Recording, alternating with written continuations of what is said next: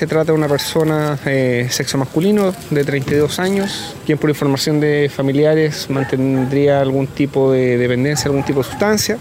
hace seis años aproximadamente y quien, eh, quienes eh, no descartan dicho motivo de su fallecimiento, no obstante en el lugar se constituyó el fiscal de turno